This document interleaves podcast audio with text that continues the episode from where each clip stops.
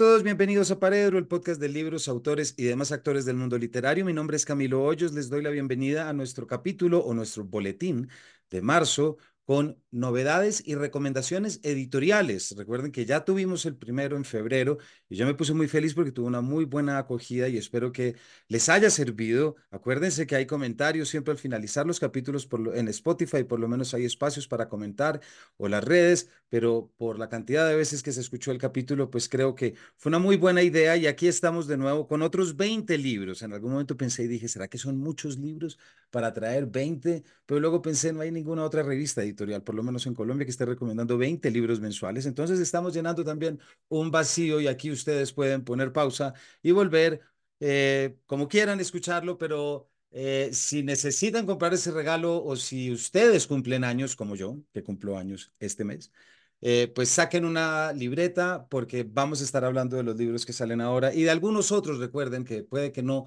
salgan ahora, sino que ya salieron, pero que vale la pena dejarlos acá porque pues lo que se trata es que leamos y podamos llegar a las cosas que se hayan publicado cuando se hayan eh, publicado. Recuerden también que estos son libros que yo recomiendo porque me han llegado las novedades editoriales.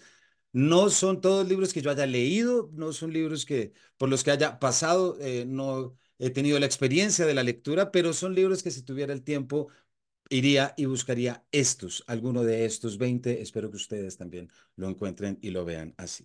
Así que nos vamos con el primero y como ustedes se pueden imaginar, pues no puede ser ningún otro que la próxima publicación de En agosto nos vemos de Gabriel García Márquez. Eh, fíjense que ayer en redes, en Instagram, recuerden que Paredro también está en Instagram y en Twitter y en Facebook. Eh, justamente ayer desempolvé una ejemplar de la revista Cambio original de la década de los noventas y resulta que en el número, en, en abril de 1999, publicaron el primer capítulo de esta novela, que trata sobre Ana Magdalena Bach, que cada mes toma el transbordador hasta la isla donde está enterrada su madre para visitar la tumba en la que yace. Esas visitas acaban suponiendo una irresistible invitación a convertirse en una persona distinta durante una noche al año. Escrita en el inconfundible y fascinante estilo de García Márquez, este libro es un canto a la vida, a la resistencia del goce pese al paso del tiempo y al deseo femenino. Por supuesto, esta es la gran noticia de este año, como pueden ustedes imaginarse. Y también eh, sale ahorita el 6 de marzo y recuerden que, o no recuerden, pero tengan muy claro que aquí en Paredero vamos a ofrecer un club de lectura sobre esta novela porque creo que lo que vamos a querer todos es compartirla, comentarla y saber qué nos llega eh, tantos años después. Entonces, déjenlo anotado, léanse la novela y subrayen desde ya. Vamos con la segunda novela eh, de nuestras recomendaciones. Me refiero a La voz de las piedras, un álbum familiar publicado por Tusquets por Nobara Hayakawa, que aquí podemos ver la portada. Y al contrario de lo que se acaban de imaginar, no, eh, Novara no es japonesa, sino que nació en Bogotá en 1973. Estudió diseño gráfico en la Universidad Nacional de Colombia y es maestra en Bellas Artes por la Universidad Nacional de Artes y Música de Tokio, Japón. Es la autora e ilustradora de los libros para niños Nubarrón, Abuela Tita, ¿Dónde está tu cabeza? Así como la ilustradora y coautora de libros Hola Miedo, Hola Rabia, Hola Tristeza, Hola Envidia y Hola Gratitud junto a Álvaro Robledo. Eh, cuatro libros muy bonitos que tiene Álvaro de, para literatura y lectura infantil. Esta es una novela que, en la cual una fotografía detona una confesión que cambia el curso de la memoria de una mujer que se ve forzada a reconfigurar su identidad. Ya no es la nieta del famoso pintor Yumeji Takehisa, sino la de Noeito, un importante mártir del feminismo, y Jun Tsuji, y el primer dadaísta japonés. Más que una genealogía, La voz de las piedras es una reflexión sobre nuestro lugar y el de nuestros fantasmas en el mundo. Entre asesinatos comandados por la Policía Imperial, persecuciones a anarquistas, relaciones poliamorosas de principios del siglo XX, dadaísmo, jardines, migraciones y muchas fotos, Nobara Hayakawa entreteje las voces de sus ancestros con su propia vida, articulados con pensamientos acerca de la fotografía, la memoria, la familia y los afectos. Eh, bueno, qué ganas, ¿no? Esta novela, espero que sea material eh, también para Paredro y así se los estaré contando. Eh, bueno, arrancamos con García Márquez, luego está eh, Hayakawa y bueno, sigamos un poquito, hay una conexión con la publicación en nuestra tercera, me refiero a Dientes de León de Yasunari Kawabata, el escritor japonés. Seix Barral publica esta novela. Recuerden que Kawabata nació en Osaka en 1899, escribió más de 12.000 páginas de novelas, eh, tuvo una profunda amistad con el escritor Yukio Mishima y recibió el Premio Nobel de Literatura en 1968. Es también el autor de La Casa de las Bellas Durmientes, en la cual García Márquez, pues, se dice y se lee, se basó para su propia escritura de Memorias de mis putas tristes. Entonces, eh, Seix Barral nos trae Dientes de León, en la cual Ineko es una joven enamorada afectada por una extraña condición, la ceguera de cuerpo. Kuno, su novio, quisiera desposarla para estar a su lado y cuidarla, pero la madre de Ineko cree que es mejor que la joven se cure primero y decide internarla.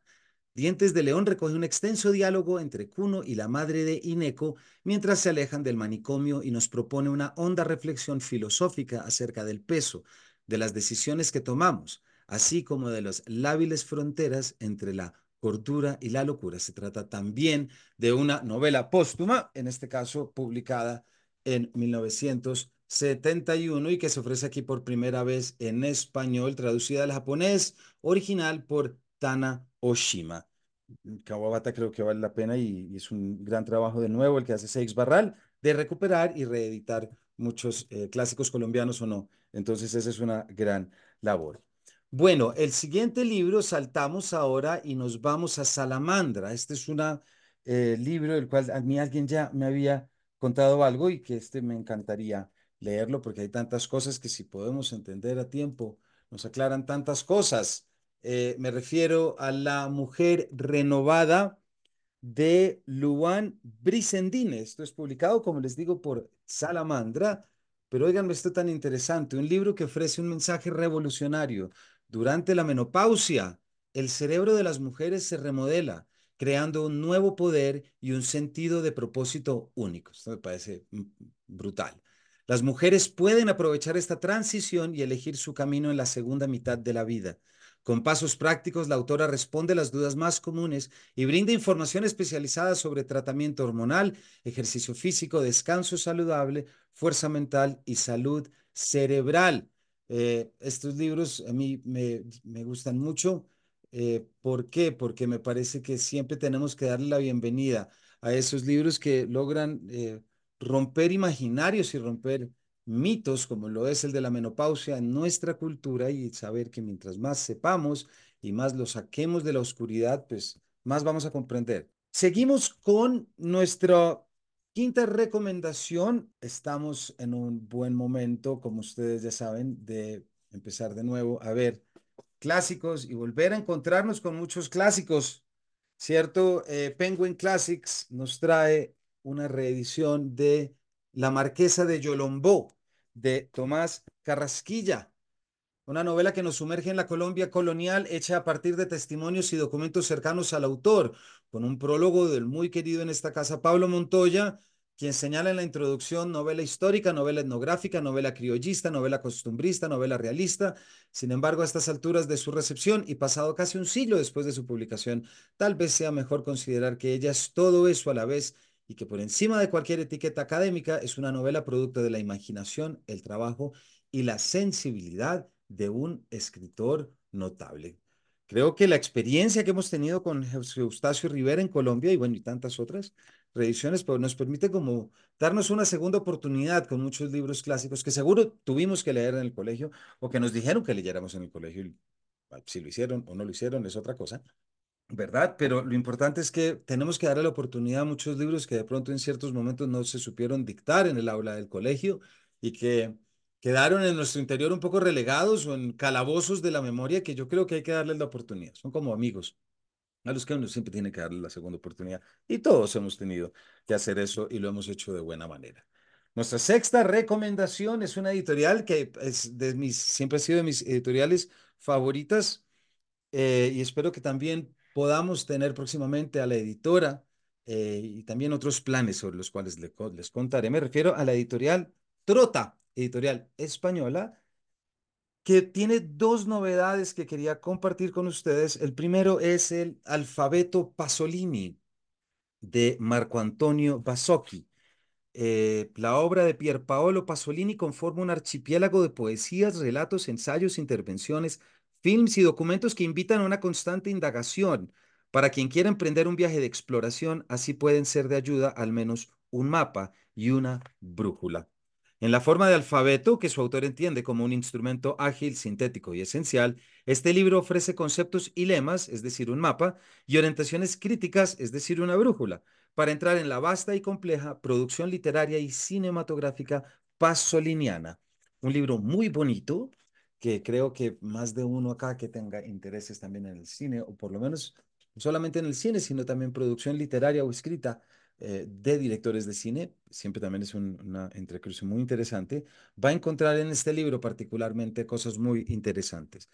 Y la otra eh, novedad de Trota es también eh, yéndonos al pasado, porque tantas cosas hay que aprender de la gente que pensó y escribió en el pasado. Suena tan a frase de cajón, pero ustedes saben que es verdad. Entonces nadie puede decir nada al respecto. Em, me refiero a la edición de Jorge Cano de los pensamientos y cartas de Marco Aurelio. Eh, yo creo que uno siempre debería tener este tipo de libros, este tipo de formatos, sea Marco Aurelio, Séneca, eh, pequeños puentes y, no sé, como puentes que nos permitan abrir los vasos comunicantes hacia formas de pensamiento del pasado, creo que, y desde lo íntimo, como pueden ser estos pensamientos y estas cartas. Entonces, dos libros que también les recomiendo y que les dejo por acá como parte de este boletín nuestro. Recuerden que todas estas novedades de las que estamos hablando pueden conseguirlas en Busca Libre, la librería online más grande de Latinoamérica, que tiene más de un catálogo de más de 5 millones de ejemplares y con muchos libros que les llega al día siguiente. Entonces, en esta agenda de notas, pues ya saben cuáles van a poder pedir por allí. Seguimos con una editorial colombiana, nuestra octava recomendación, una editorial que aquí queremos mucho y que hemos apoyado mucho. Me refiero a Impar Editores. Tiene una novedad que queremos aquí recomendar que se llama Antígona González, seguido de otros poemas, por la poeta Sara Uribe. Nos dice Carolina Dávila, poeta colombiana, que la violencia en México ha pasado de la espectacularización del cuerpo violentado a su completa desaparición. ¿Cómo vivir con el fantasma de los cuerpos que faltan? Pregunta para Latinoamérica, ¿cierto?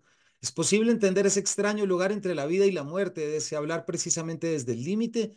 En estos poemas, Sara Uribe interviene archivos y fragmentos ajenos que al ser distorsionados y alterados crean lo imposible, una comunidad textual y doliente, un lugar de encuentro entre los cuerpos ausentes y quienes no dejan de buscarlo.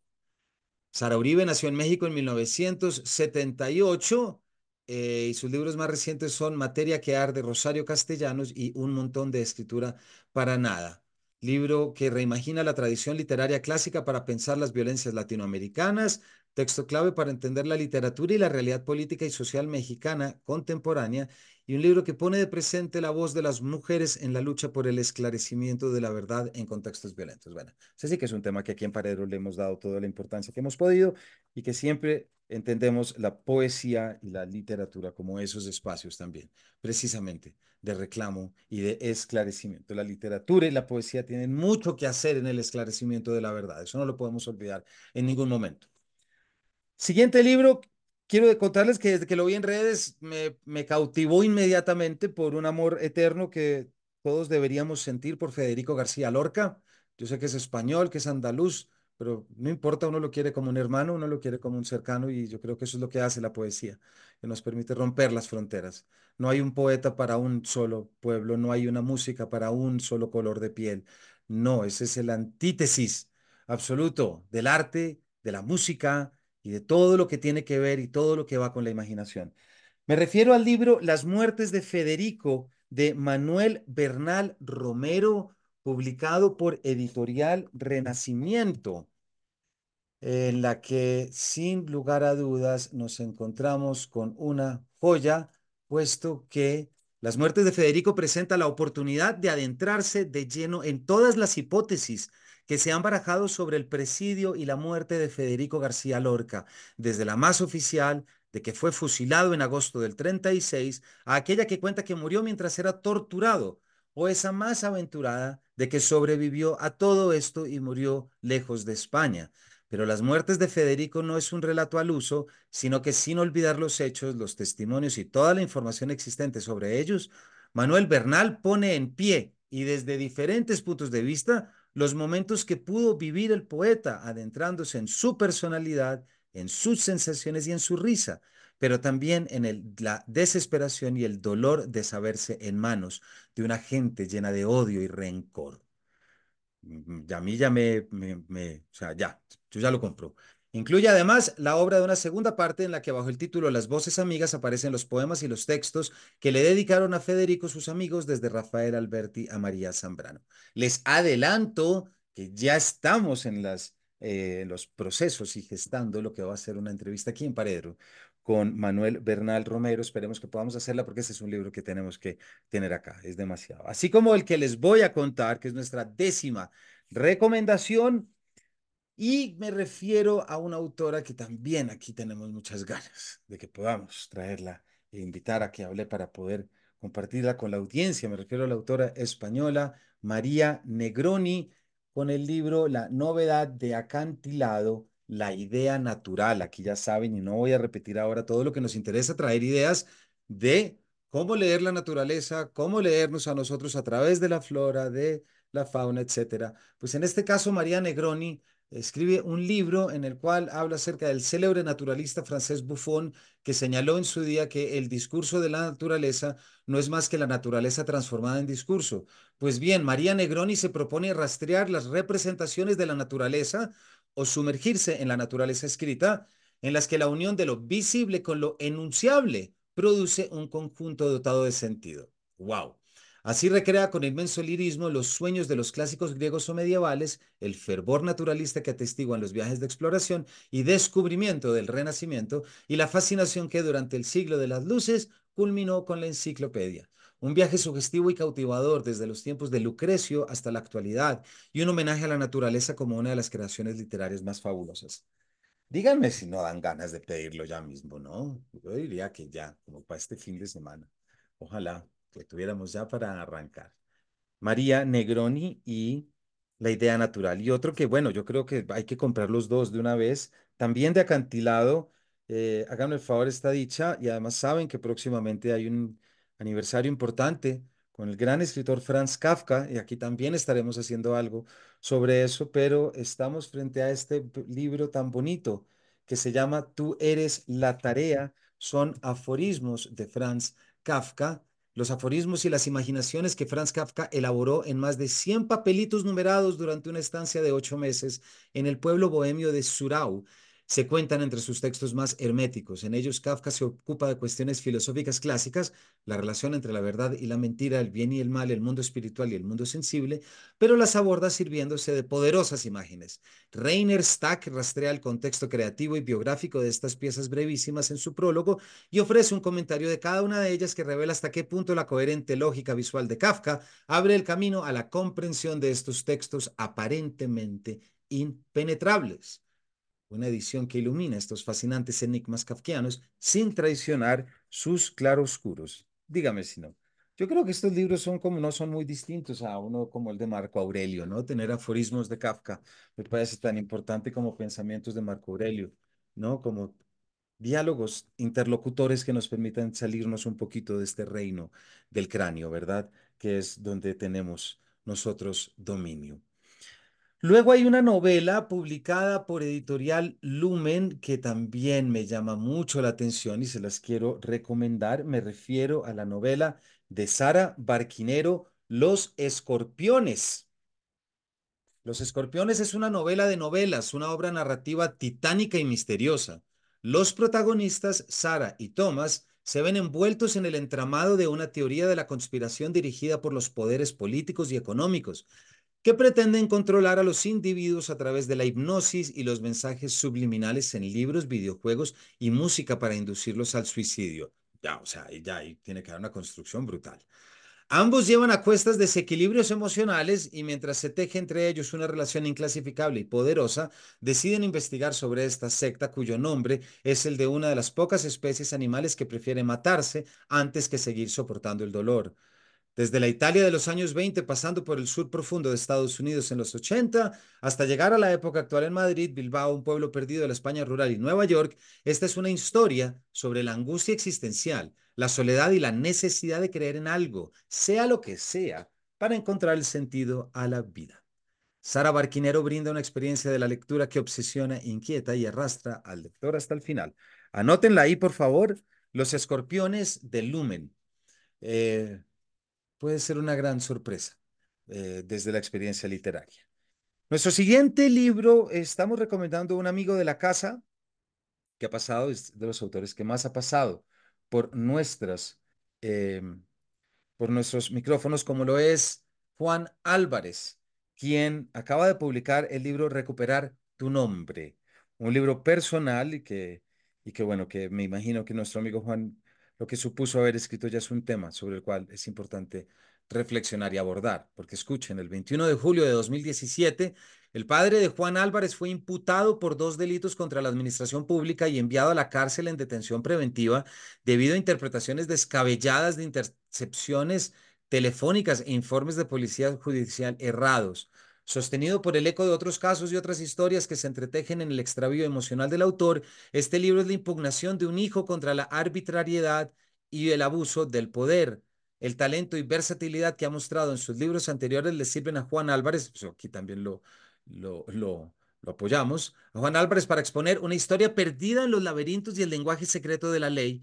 Con paciencia y rigor intelectual, recuperar tu nombre cuenta la historia de un exabrupto judicial, el encarcelamiento de su padre y la onda expansiva de estos hechos. Un libro que subraya la turbiedad detrás de la verdad judicial. Todo lo anterior dicho por Yuri Herrera.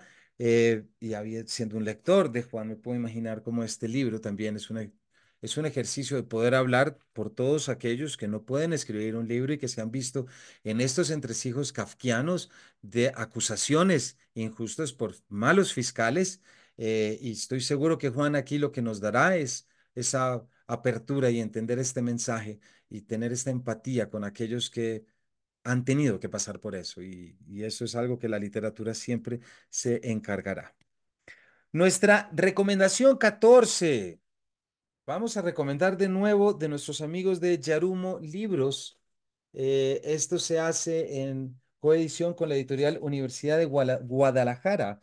Me refiero a los cuentos irlandeses contemporáneos editados por Jorge Fondebreider y Shinet Mac Aoda. Shinet, Shinit, tengo siempre problema pronunciando, tendría que ver, escuchar de nuevo porque me corrigió Jacobo Selnik en ese capítulo que tenemos acá sobre Irlanda del Norte, que les recomiendo también escuchar y si se quieren, junto con la lectura de estos libros, eh, que nos dicen que James Joyce da inicio a la modernidad de las letras irlandesas con la publicación de Los Muertos, cuento que abre esta exhaustiva compilación de 25 relatos editada eh, traducida por Matías Battiston, Pedro Serrano, Inés Garland, Andrés Ehrenhaus, Jean de Jagger y el mismo Jorge Fondebriger. Esta antología, en palabras de sus editores, tiene como única ambición que los lectores descubran una nueva constelación de autores que sepan algo que antes no sabían y que de esa forma encuentren conocimiento, compañía y consuelo. Tres criterios y dos razones absolutamente válidas y buenísimas para leer.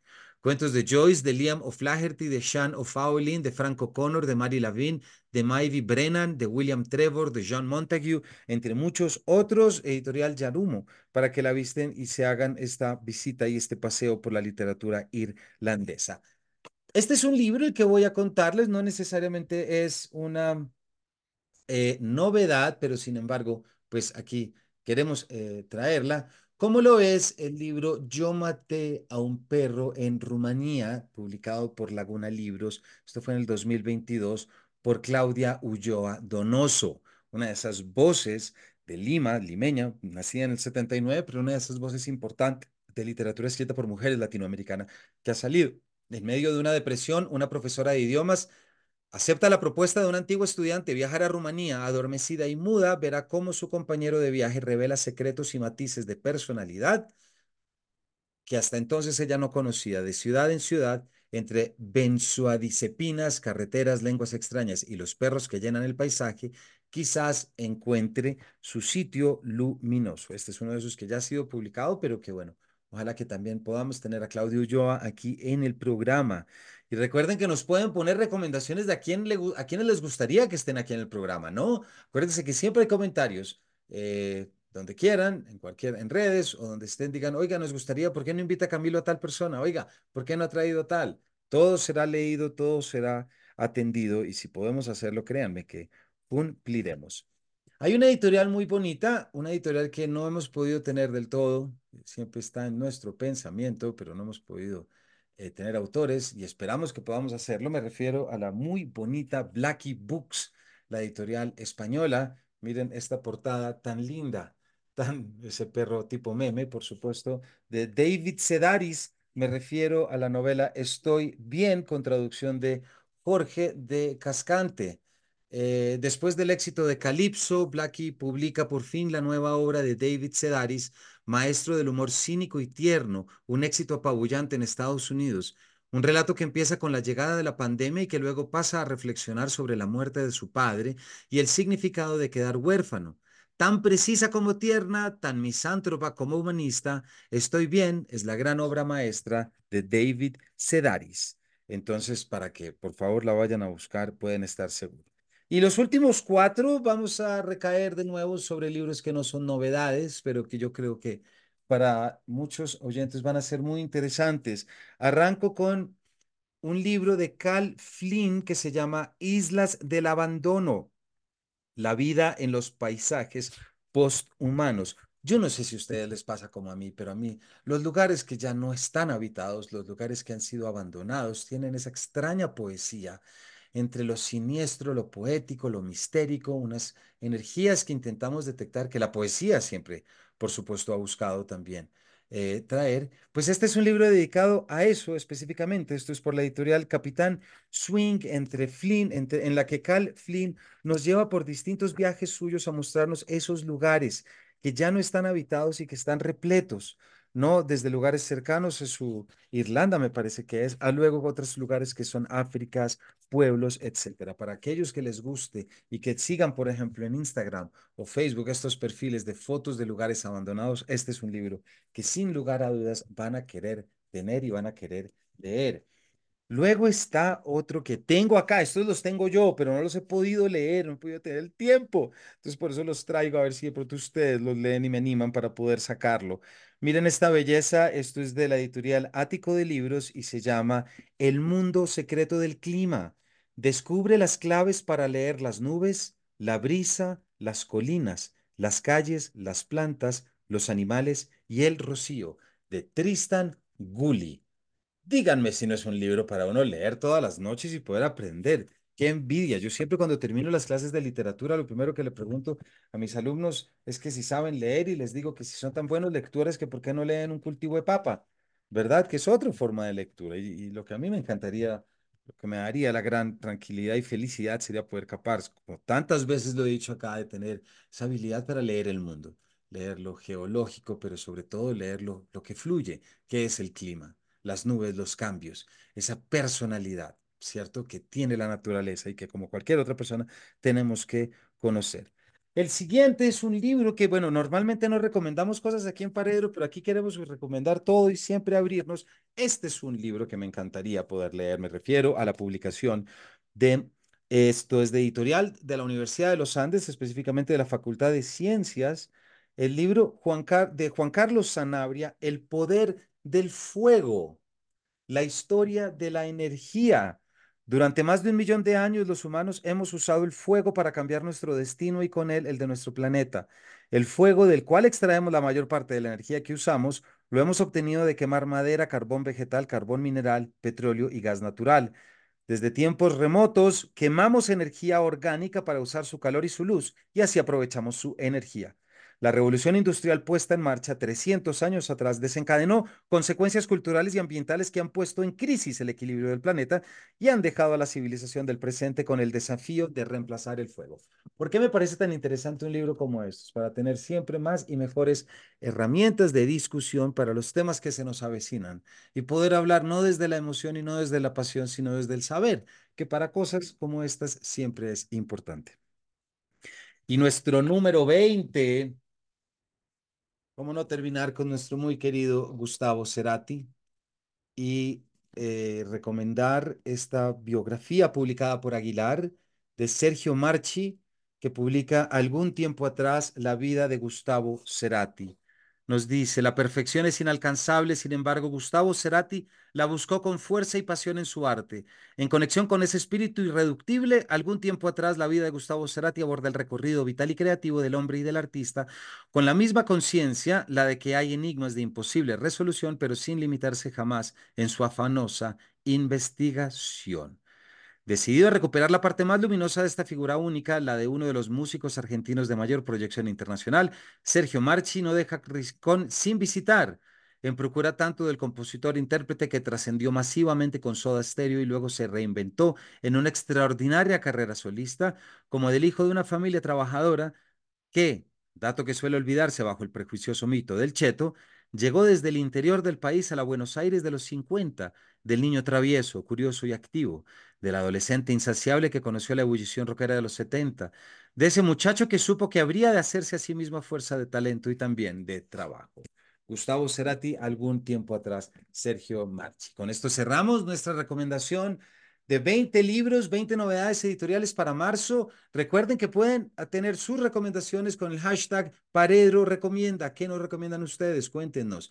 Y no se les olvide que estos libros que voy a leer para que ustedes puedan hacer un rastreo y puedan refrescarse después de este capítulo, puedan ustedes escoger el que más les guste. Hemos hablado de En agosto nos vemos de Gabriel García Márquez, La voz de las piedras de Novara Hayakawa, de Dientes de León de Yasunari Kawabata, de La mujer renovada de Lowan Brisendine, de La marquesa de Yolombó de Tomás Carrasquilla, de Alfabeto Pasolini de Marco Antonio Basocchi, de Pensamientos y cartas de Marco Aurelio, eh, editado por Trota, editorial de Jorge Cano, de Antígona González, seguido de otros poemas de Sara Uribe, Las muertes de Federico, de Manuel Bernal Romero, La idea natural, de María Negroni, Tú eres la tarea, aforismos, de Franz Kafka, Los escorpiones, de Sara Barquinero, Recuperar tu nombre, de Juan Álvarez, Cuentos irlandeses contemporáneos, de Yarumo Libros, Yo maté a un perro en Rumanía, de Laguna, Estoy bien, de David Sedaris, de Blackie Books. Islas del Abandono, la vida en los paisajes posthumanos, de Cal Flynn. El mundo secreto del clima, con el subtítulo Descubre las claves para leer las nubes, la brisa, las colinas, las calles, las plantas, los animales y el rocío, de Tristan Gully. El poder del fuego, la historia de la energía, de Juan Carlos Sanabria. Y por último, algún tiempo atrás, la vida de Gustavo Cerati. Como siempre damos una cuñita, si quieren empezar la tarea para el próximo capítulo de Paredro, es decir, para nuestro próximo sábado, no el de mañana, sino el de el segundo sábado de marzo, les recomiendo muchísimo La chispa creativa, como la imaginación nos hizo humanos, de Agustín Fuentes. La tarea si la quieren hacer, porque con él estaremos hablando. Entonces pueden ir adelantando. Eh, recuerden que hay comentarios abiertos. Cuéntenos acerca de esta recomendación. Cuéntenos si les gustaría saber quiénes son los próximos invitados, con más tiempo para que puedan hacer la tarea y prepararse. 20 libros, lo que queremos es que lean, que regalen libros y que compren libros. Y siempre entender que leer nos permite leer literatura, nos permite leernos mejor a nosotros y a los demás. Eso no nos vamos a cansar de decirlos acá. Y no olviden que pueden pedir cualquiera de estos 20 libros a través de Busca Libre, la librería online más grande de Latinoamérica, con un catálogo de más de 5 millones de libros y muchos de estos les pueden llegar al día siguiente. Es decir, estos libros les puede estar llegando muy rápido. Gracias por habernos acompañado y nos vemos en una próxima edición de este Paredro.